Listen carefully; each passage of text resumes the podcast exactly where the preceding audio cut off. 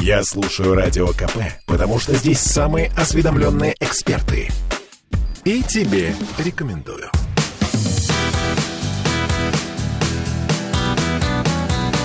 Легенды и мифы Ленинградского рок-клуба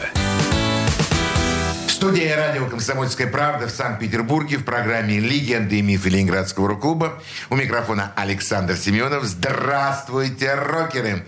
И сегодня у нас в гостях, с моему большому удовольствию, э, знаток, любитель, э, коллекционер, собиратель, архивариус. Человек, который на самом деле дает возможность э, тому творческому процессу, который существовал в 80-е, в 60-е, в 2000-е годы, остаться и дойти до нашего дня. Все, я говорю о Сергее Чубраеве. Сереж, добрый вечер.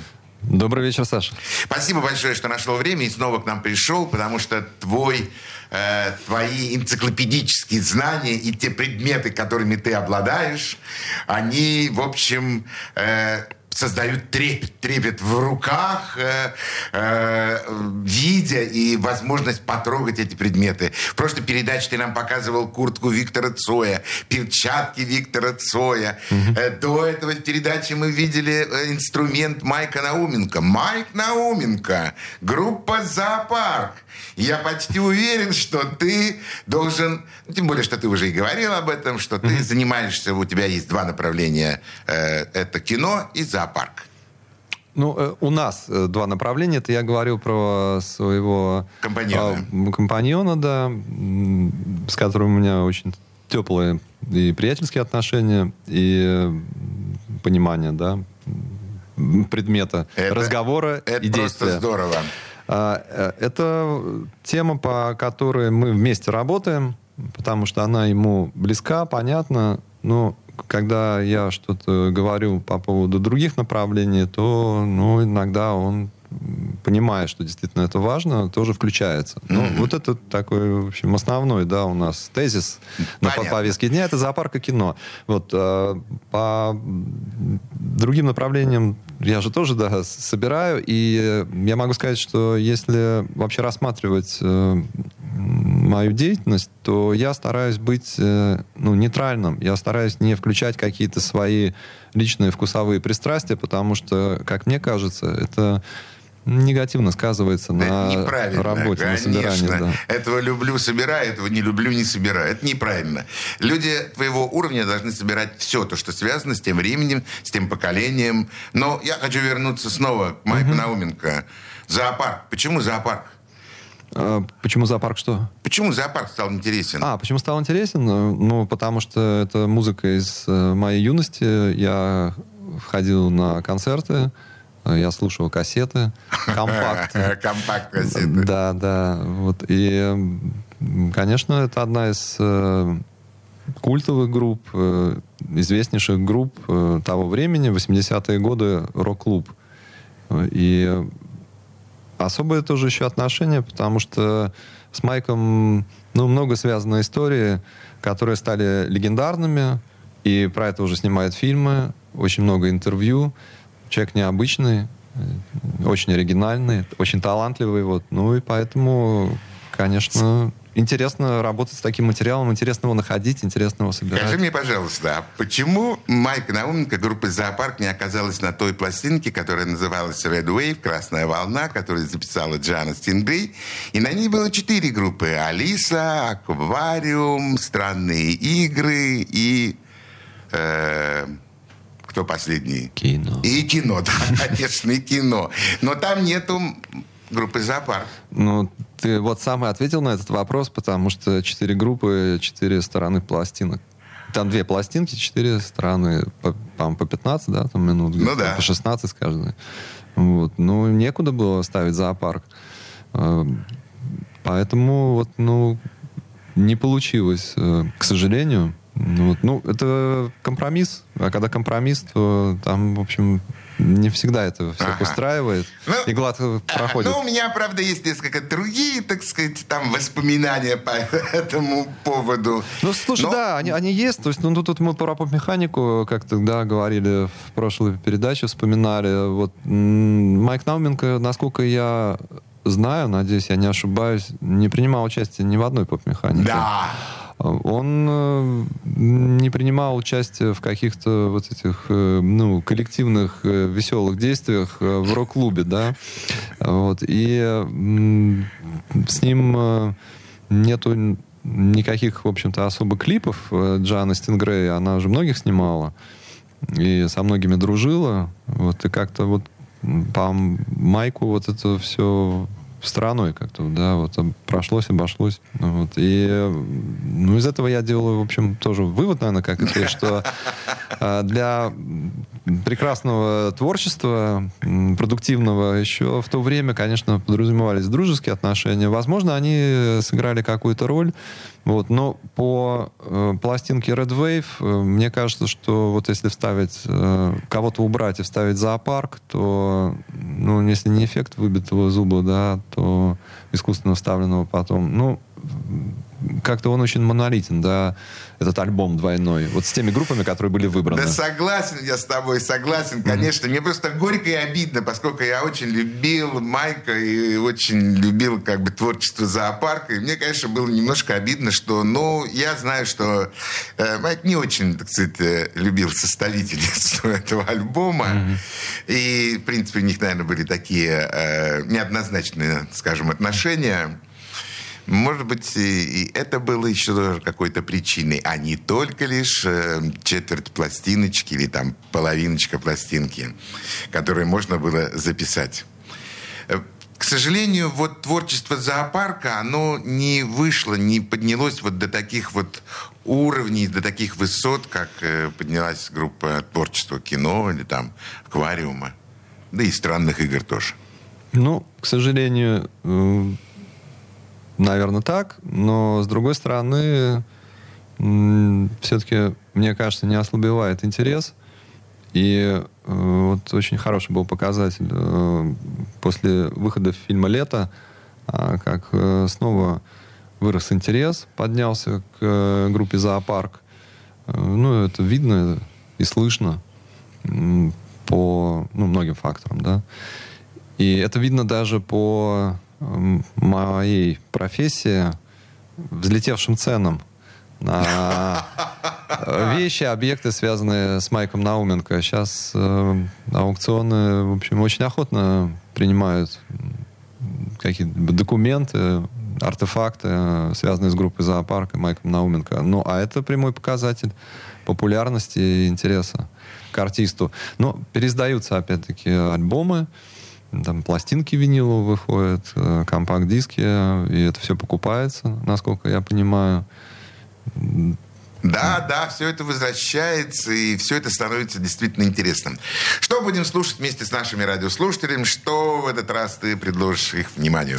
Ну, э, я хотел предложить э, вниманию по мотивам э, фильма «Аса», э, который, в общем, конечно, достаточно сильное впечатление произвел Еще в юности. какое. Возможно, я уже говорил про это. И вот как Нет. я, да, и вот э, я и в книге про это пишу э, своей. И недавно я был в кино.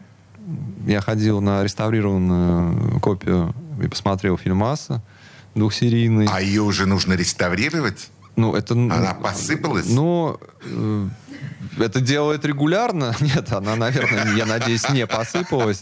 Но я не разбираюсь, я не киношник э, в терминологиях. Это, видимо, когда там какая-то калибровка, цветокоррекция делается и, там, и прочее. понятно. Чи- Чистка, да, такая, изображение и звука. Вот. Ну, действительно, картинка другая, вот, ну, более четкая, мне так показалось. И больше видно деталей. И, конечно, мне было уже по-другому смотреть. Фильм-то Э, понравился? Фильм опять понравился, да. Хотя, конечно, очень много там странностей, ляпов. Но вот тоже как фильм «Лето» с атмосферой, там очень все хорошо. И Да. Есть режиссерские там ходы такие интересные.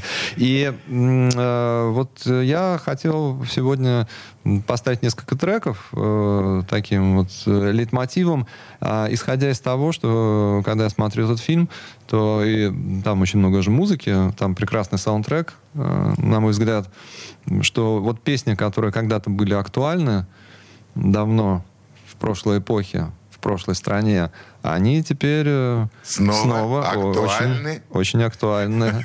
Что слушаем? Э, Давайте послушаем э, группу «Союз композиторов». Песня...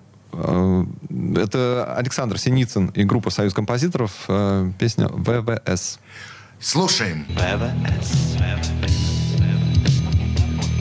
ВВС. Военно-воздушные силы. ВВС. Сфера особого внимания ВВС. Универсальная машина. Универсальная машина.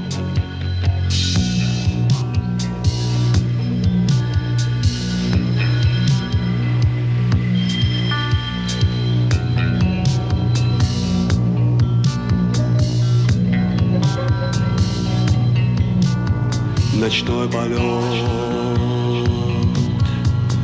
поиск пространства. Погода прекрасна, высота 10 тысяч 500. Наши летчики, славные ребята, небо их дом, они не грустят, глядя на мир с высоты. Легенды и мифы Ленинградского рок-клуба. Я слушаю Радио КП, потому что здесь самые оперативные новости. И тебе рекомендую.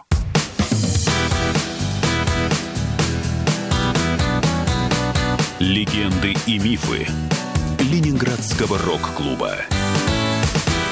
В студии радио «Комсомольская правда» в Санкт-Петербурге в программе «Легенды и мифы Ленинградского рок-клуба» у нас сегодня в гостях архивариус, коллекционер э, Сергей Чубраев. Э, Сереж, продолжим наш разговор, продолжим воспоминания, э, связанные с теми предметами, с теми вещами, которые находятся у тебя в коллекции. Майк Науменко, зоопарк, аквариум, кино. Это те имена, которые, ну, которых просто забывать нам невозможно. Я вижу, за твоей спиной висит афиша Ленинградского дворца молодежи, нашего любимого ЛДМа, э, в котором проходило огромное количество концертов. э, Вот такой, например, барды и современная музыка. Вот Борис Гребенников, это кто? Ну, можно было бы заподозрить э, Гребенщикова в творческом псевдониме. На самом деле, да, я э, понимаю, что это опечатка. Э, Этим самым афиша тоже приобретает дополнительную ценность. Конечно. Афиша, которая побывала в необычных местах, она тоже приобретает ценность. Ну, в кон- контексте исторической уникальности. Вот. Э, Это, да, такой вот концерт 81 года, где принимали участие тогда уже, мне кажется, невзирая на ну, такой юный достаточно возраст, мэтры, Мэтры, советского да. рока. Каждый в своем направлении. Вот, да, и я собираю афиши, очень э, люблю их, можно сказать. Э, Вот этот э, шрифт, э, типографская вот эта особая краска. Это они 80-е годы. 80-е годы. Там, да, они очень резко отличаются. Вот как раз тоже вот с года 90-91 они уже другие, в общем-то, стали. Ну, вот после 91-го уже все, таких афиш э, н- Практически не- не было. осталось, да, уже. Да, и они на- прекрасно смотрятся, когда вставлены в рамки и вывешены на выставке. Вот мне понравилось, как они смотрятся, когда меня пригласил Русский музей на выставку 40-летия рок-клуба в Строгановский дворец. И- Шикарная выставка. да, выставка хорошая. Ну, мне кажется, могла быть более она развернутая. Там, к сожалению, не были представлены э, такие группы, там, как «Россияне», насколько я помню, «Мифы». Ну, или очень мало, да. Мало, мало. Были, были, надо но- было но мало, на самом ну, деле. я- ну, я за то, что, как моя любимая одна из пословиц, э, эм, критиковать не хвалить, на это всегда есть время, всегда есть силы и что сказать. Вот. э, На самом деле я очень рад, что эта выставка состоялась, как я рад практически всем выставкам, потому что это популяризирует э, если мы говорим там про рок-музыку и рок-клуб, э, люди узнают э, много новых интересных вещей, будь то через э, образы в фотографиях или там видео. ну, Или тем просто более через афишу. Афиши, арт-объекты, да, это все Мне нравится, очень как здорово. на этой на афише написано Михаил Науменко. Ну, вообще мы знали Михаила Науменко как Майка. Э, Это, это имя к нему приклеилось. Я, правда, честно говоря, не знаю, откуда оно появилось. Может быть, ты э, знаешь что-нибудь об этом? Когда Миша Науменко вдруг стал Майком Науменко. Ну, я могу предполагать, возможно, что-то мне рассказывали, что-то я читал. Сейчас вот я не могу так детально вспомнить, но по аналогии, что Андрей Усов это был Вилли, Да. Борис Гребенщиков был Боб. Боб, Да. э, там Фанштейн Фан. Ну, то есть у почти всех, ну, по крайней мере, многих э, музыкантов вот из э, 70-х, кто в 70-х начинал, и они были молодые ребята, там возраста до призывного, постпризывного. И м, ну, были вот эти вот прозвища. Да слушай, модно было тогда. Модно было, Модно да. было тогда быть не Сашей, Алексом, быть там не Борисом, а Бобом, быть Майком. Просто э, такая дань, дань, дань моды, что называется. Но это проходит со временем. Хотя не у всех на самом деле. Э, Еще я вижу там на этой же афише Владимир Леви. Скажи мне, пожалуйста, это, ну, конечно, это тамбурин, группа тамбурин, конечно, известнейшая всем, лауреаты там первых э, фестивалей. А есть ли что-то у тебя в твоей коллекции, связанное с группой тамбурин? Э, Есть, э, но мы все не можем показать, потому что у нас э, такой формат, во-первых, радио. Радио, радио, На радио да. слушателям трудно показывать. Надо рассказывать, Надо что рассказывать, у тебя да. есть. У меня есть как раз через Владимира, за что ему большое спасибо. М, В моей коллекции достаточно такой большой корпус э, афиш и плакатов за вот все их творчество, начиная с конца 70-х и по, ну вот мой 91 год. О, да, любимый. По 91 год. Скажи мне, э, иметь ли в коллекции, э, престижно ли это, модно ли это, нужно ли это, иметь музыкальные инструменты тех групп, э, о, которых идет э, речь? Э, Вот полностью под э, всеми твоими словами расписываюсь. Конечно, э, это так, но это очень сложно и э, чаще всего невозможно. Потому что когда я вступаю в общение с музыкантами, э, ну, конечно, зная, понимая там, или предполагая, что вот тот или иной инструмент э, им уже ну, не очень нужен, он не используется по тем или иным причинам. Ну, потому что если рабочий инструмент, предлагать его приобрести, это, ну, странно, некорректно. Ну, Вот, возможно, я ошибаюсь, конечно, иногда. Но в целом я как стараюсь от- отслеживать такие моменты. И когда доходит речь, э, что да, инструмент, в принципе, он продается, но э, музыкантам очень тяжело осознавать дальнейшую судьбу своего вот любимого детища, ну, или не знаю, как назвать там, ну... Детище, да, правильно. вот, чтобы не обидеть Свою любовь, никого, да. да. А что это будет просто лежать где-то, ждать своего часа, чтобы потом выставляться в витрине, ну, показываться, что инструмент не будет дальше жить, что он не будет дальше играть. Понимаешь? Ах, И всё. вот ты куда. И все, стоп-машина, да. Да, о, мы сейчас продолжим этот разговор, потому что я почувствовал, я почувствовал интерес к тому, что ты сейчас сказал. Сейчас хочу песню. Э, что будем слушать сейчас с нашими радиослушателями? Аукцион, новогодняя песня. О, аукцион. Слушаем. Дети в сугробах шумно играют в Афганистан. Я через двор не пойду. Электрики вешают красные гирлянды в саду. Синие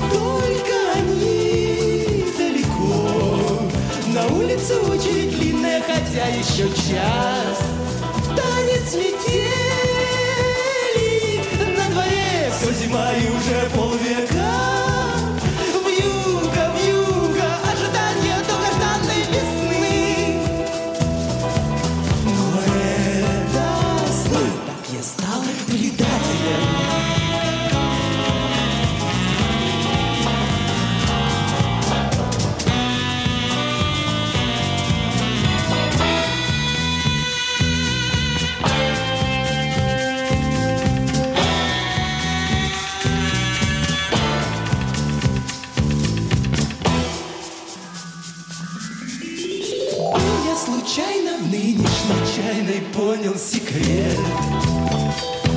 Нас просто нет, вот беда. И в принципе не было, видимо, вообще никогда.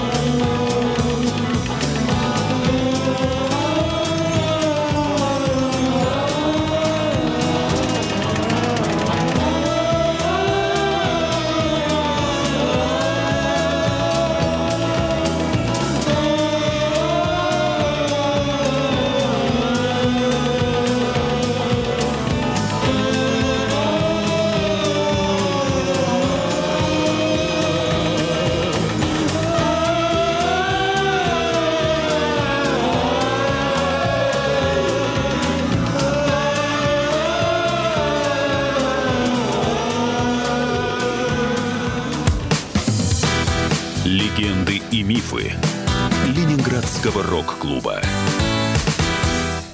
Слухами земля полнится. А на радио КП только проверенная информация. Я слушаю «Комсомольскую правду» и тебе рекомендую.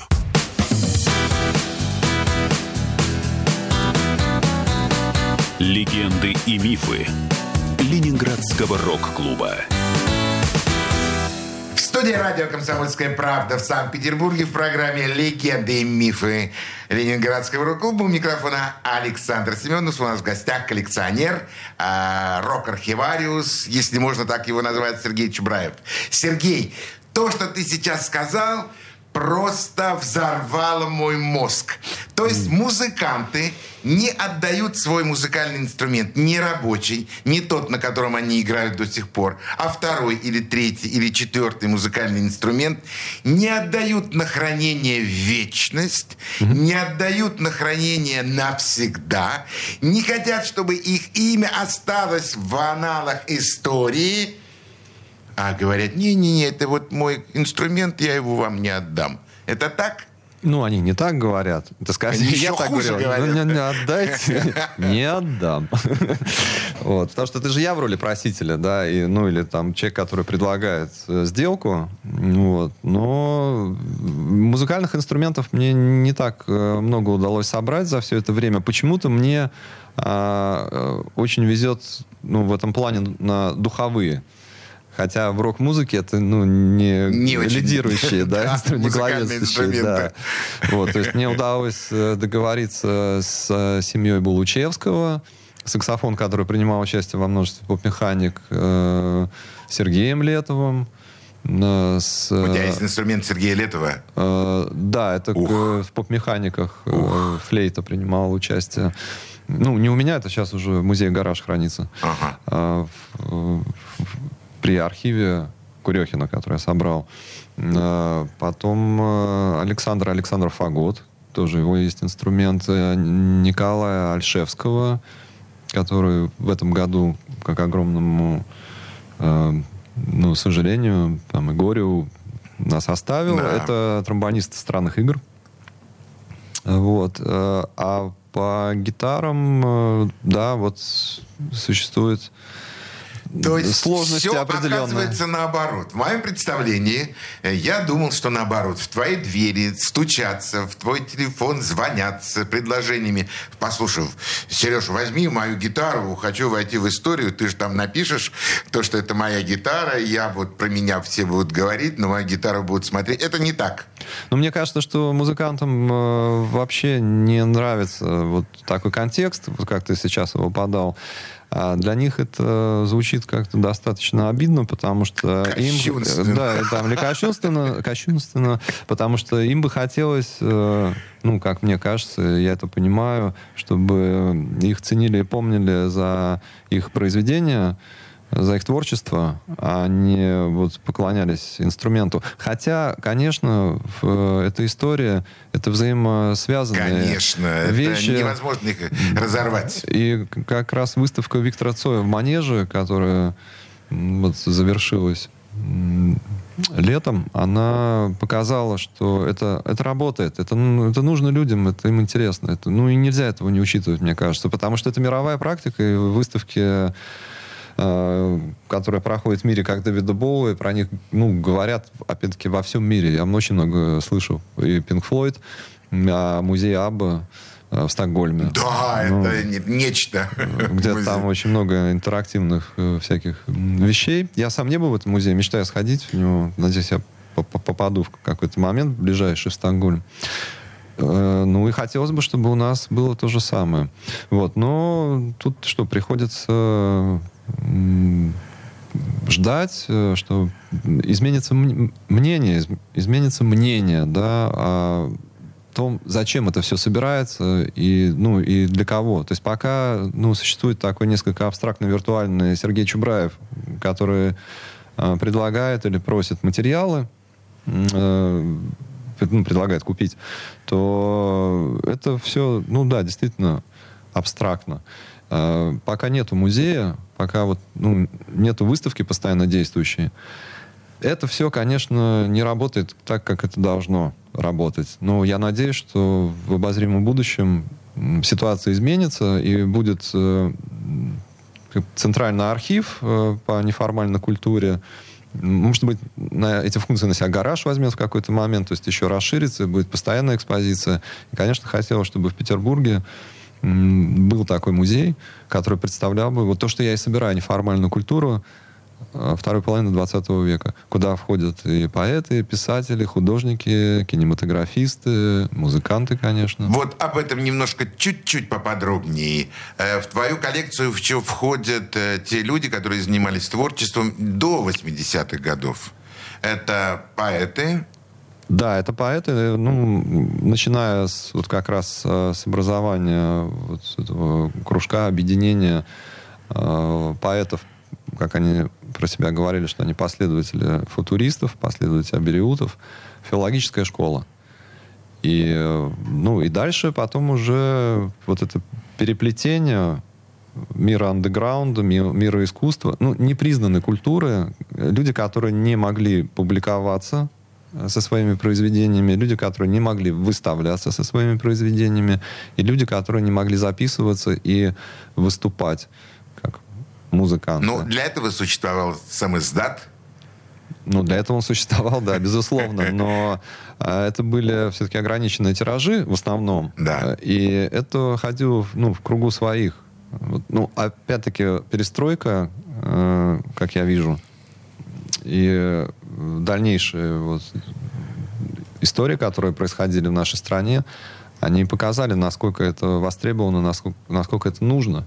То есть вот эти тиражи, которые были, вот мы как-то обсуждали, печатная машинка давала 4-5 экземпляров, э, или кассеты, которые вручную делал Цой Гребенщиков, э, и Майк наклеивали фотографии, продавали там эти бобины по 5 рублей. Ну, сколько они могли сделать? Десятки? Это действительно правда? Это действительно правда, да. Ну, И Майк, э, и Борис рисовали вот эти обложечки, вот э, братья и сестры, вот эти вот э, этих первых э, магнитоальбомов. Да, ты знаешь, я вот э, недавно узнал вообще такую историю, что э, были м, очень такие активные энтузиасты в Москве, э, которые э, занимались поставками э, как раз этих бобин. Это вот Пит Колупаев и э, Миша Кучеренко. Э, Они э, приезжали, были знакомы с Гребенщиком, с Майком, с Цоем, делали им концерты квартирники в Москве, и еще они поставили на рельсы э, направление Ленинград-Москва э, бобинные кассеты. И вот однажды, когда вот Пит, он э, пришел к Цою в гости, и вышел а- альбом «Начальник Камчатки», и Цой ему дал несколько бобин, Пит сказал, что а где фотографии-то? Закончились. Пленки есть, а фотографии там типа не донесли. Надо напечатать. Он, ну, я в Москву уже уезжаю. Давай-ка, может, ты что-то там нарисуешь. И Цой сел и стал разрисовывать. И сказал, что ну вот если ты вот у меня купишь э, сразу 10-20 штук, я готов сидеть вот тут ночью на кухне до твоего отъезда и вручную их оформлять. Но вот он сколько успел до отъезда, Это не столько и миф? сделал. Ну, это миф э, с точки зрения, что это рассказ человека. Нету видео, фото, документации. Но я думаю, что это правда. И Паш- где-то, где-то они, возможно, вот эти лежат вручную, просто э, Вау! нарисованные обложки. Я прошу тебя, пожалуйста, назови мне эти две фамилии, мне, к сожалению, незнакомых, вот тех людей, которые наладили вот эту вот Москва-Питер, э, вот эти вот выпуски э, магнитоальбомов. Пит Колупаев и э, Михаил Кучеренко. Спасибо вам большое, ребята. Вы сделали огромное дело, огромное дело в свое время. Песню хочу. Хочу услышать еще одно произведение, которое ты предложишь нашим радиослушателям. Но сегодня наша встреча это последняя, да, будет музыкальная композиция. Ну, тогда давайте вот опять-таки, как э, завершалась э, картина Аса, так вот наш разговор, он уже потихонечку идет О, э, в сторону, да, финала, поэтому э, группа кино перемен. слушаем! Место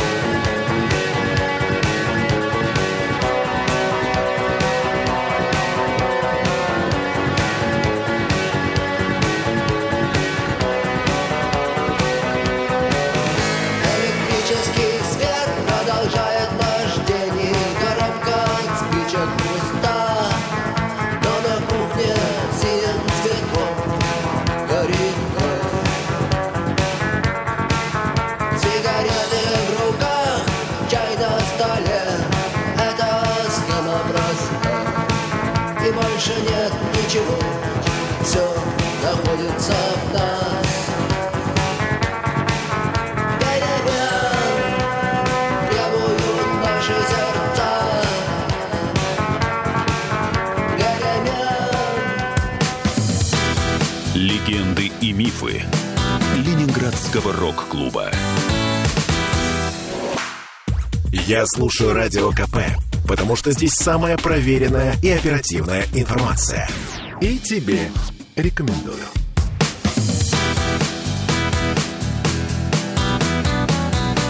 Легенды и мифы Ленинградского рок-клуба.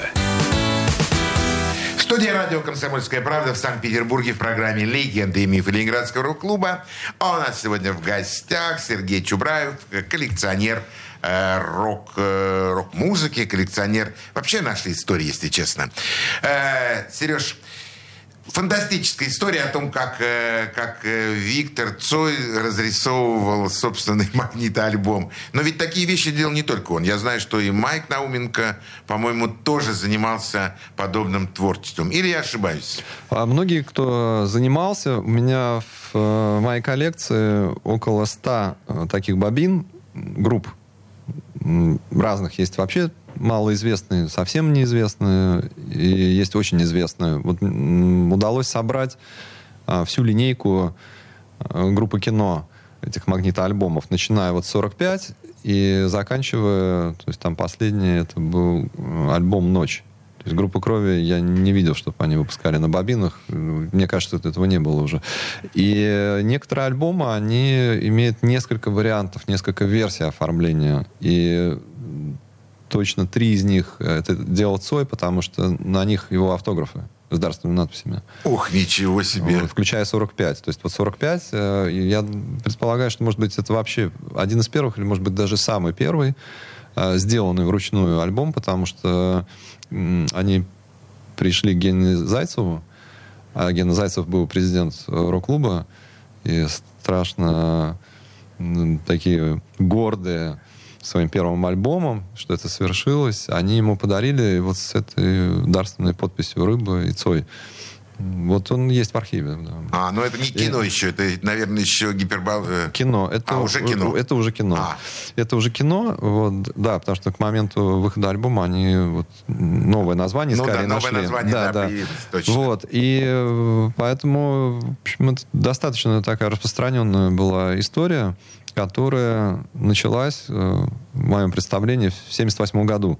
Это когда э, Гребенщиков и Майк Науменко э, в корне концептуально изменили вообще подход к э, сам издату музыкальному. То есть вот этой продукции музыкальной, которые делали группы э, неформальной, да, вот рок-музыки, то есть музыка, которая была там пускай если прям так не запрещена, но по закону они не имели права не записываться, ни доступ к инструментам, ни к Ну, конечно. выступлениям, да. Не было еще рок-клуба.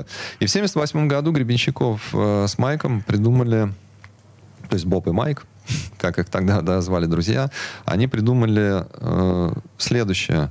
Во-первых, записать альбом не в студии, а на свежем воздухе. То На есть это было пленэре. на пленэре, да, совершенно верно. Э, На берегу Невы у Смольного собора. Потом дальше они составили текст э, не только песен, как на альбоме значится, а ну, их некого послания вот, слушателям. Э, И самое главное, это фотография. Они пригласили фотографа Андрея Велиусова, Вилли. который сделал фотосессию, напечатал черно-белые фотографии именно размера под бобину, и э, они сделали обложку с двух сторон, вот, и м, подпись на- наклеили, напечатали на машинке, и текст не от руки, а именно вот такое тиражирование было. И это первый магнитоальбом в Советском Союзе. 78 год. И после этого уже, конечно, музыканты, многие сказали, я тоже так хочу. И стали уже задумываться о дизайне, о макете э, своих альбомов. Как хорошо, что ты вспомнил эту историю, потому что на самом деле она безумно поучительна и очень интересна нашим радиослушателям. Я знаю всю эту историю, но для себя я еще раз отметил, и кажется впервые, неужели это действительно первая вот такая работа в нашей стране? Ну, э, я так это мыслю и так это А вижу. пусть оно так и будет. Но я смотрел, э, пересматривал недавно интервью в э, передаче Деброва, передача Деброва про Гребенщикова, и где они гуляют по Петербургу, и Борис Борисович показывает разные места, где что-то происходило интересное, знаковое в 70-80-е годы. И в том числе они, конечно, вот, э, посещают вот это место у Смольного собора. И Гребенщиков говорит, что это первый вот такой магнитоальбом. То есть это не, не только мое мнение, но могу сказать, что мне удалось найти интереснейшие документы, ну, как сам этот магнитоальбом, который я искал лет 10, э, все братья и сестры. Э, и у меня есть макет этого альбома в том плане, что ну, прописной. Это текст, где все участники, это Гребенщиков, Майк Науменко, Михаил Фанштейн и Марат, да, их звукооператор, который помогал в записи, они каждый пишут свой текст, чтобы они, вот как я объяснял, хотели бы, чтобы было... Донести. Донести, да. То есть, ну вот Гребенщиков посвящает э, НМ э, великому белому чуду и новой акустической дочери. Вот так. э, Замысловато. Да, да замысловато, да. А, ну и с другой А стороны. написал Майк? А с другой стороны, э, автопортрет э, Майка Науменко в кепке, как вот он был запечатлен Виллиусом для этого альбома. А что Майк пишет, э, э, всему этому не хватает ударных, э, электронного баса, фортепиано и симфонического оркестра. Майк Конкретизировал. конкретизировал. Но это, по-моему, не пошло в, э, В печать. В печать, да. Вот такая история. Какая необычная. Э, И я на самом деле очень люблю это место. Я в нем гулял в 80-х, тогда оно было совершенно закрыто заборами. И, естественно, оттуда нельзя было увидеть Неву на самом деле. Но место очень очень классное. Очень хорошее место. И действительно, то, что там родилась, родился этот альбом, оно, оно позволяет сделать именно такую работу именно там. И там еще осталась э, та самая арка, в которой они фотографировались, э, Майк с Гребенщиковым, где Да. Гребенщиков держит в руках книгу Боб Дилан на английском языке, а Майк, э, по-моему, на одной из фотографий бутылку вина, а на другой что-то у него папироса. А, эта арка, она осталась, но она как-то ну, не усохла, не Она уменьшилась. уменьшилась, она Уменьшилась. у- ушла, Ушла, да. вниз. Ты- когда стояли Гребенщиков э, с Науменко, то а, вот этот проем, он у них над головой был. А когда сейчас подходишь, он у тебя на уровне там подбородка. Да, об этом меня тоже спрашивали иногда э, э, те зрители, с которыми мы были там на экскурсии. На рок-н-ролльной экскурсии, я имею в виду. Сереж, спасибо тебе большое. Спасибо, что нашел время. Спасибо, что э, привез те удивительные, фантастические элементы э, рок-культуры, элементы той жизни, элементы того, когда мы жили в 80-х годах. Очень классно, что есть такие люди, как ты. Я понимаю, Спасибо. что вы, что ты не один, что это, наверное, когорта людей, которые занимаются этим. Я не хочу, чтобы вы соревновались друг с другом. Лучше каждый наполняйте свои коллекции. Главное, чтобы эти коллекции и вообще все те мысли, которые вы преследуете, создавая эти коллекции, чтобы они дошли до тех поколений, которые придут за нами. Чтобы они смотрели, на чем мы играли, что мы играли, как мы играли, что мы писали, какие стихи были тогда написаны. Ну, спасибо тебе и людям, которые занимаются этим. Ну, ты знаешь, э, могу тут под конец добавить, что вот, э, к моему сожалению, э, мне кажется, что я один. Я не встречал единомышленников или партнеров, или конкурентов. И то, и другое, и третье, это было бы очень хорошо. Потому что не для красного словца даже конкуренция, она создает определенные энергетические потоки, каналы, когда ты должен шевелиться более активно э, делать свое дело.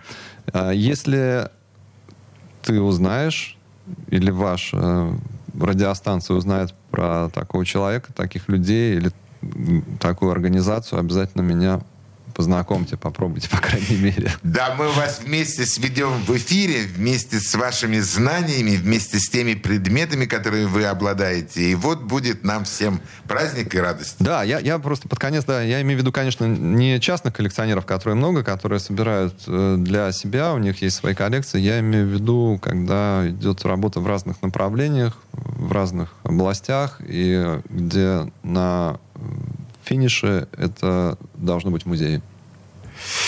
На том и остановимся. Желаю тебе удачи. Спасибо большое. Творческих успехов, находок, поисков и все, чтобы это осталось и дошло до наших поколений. На всем прощаемся с нашими радиослушателями. Всего самого доброго. До свидания. Пока. Всего самого наилучшего. До свидания. Легенды и мифы Ленинградского рок-клуба.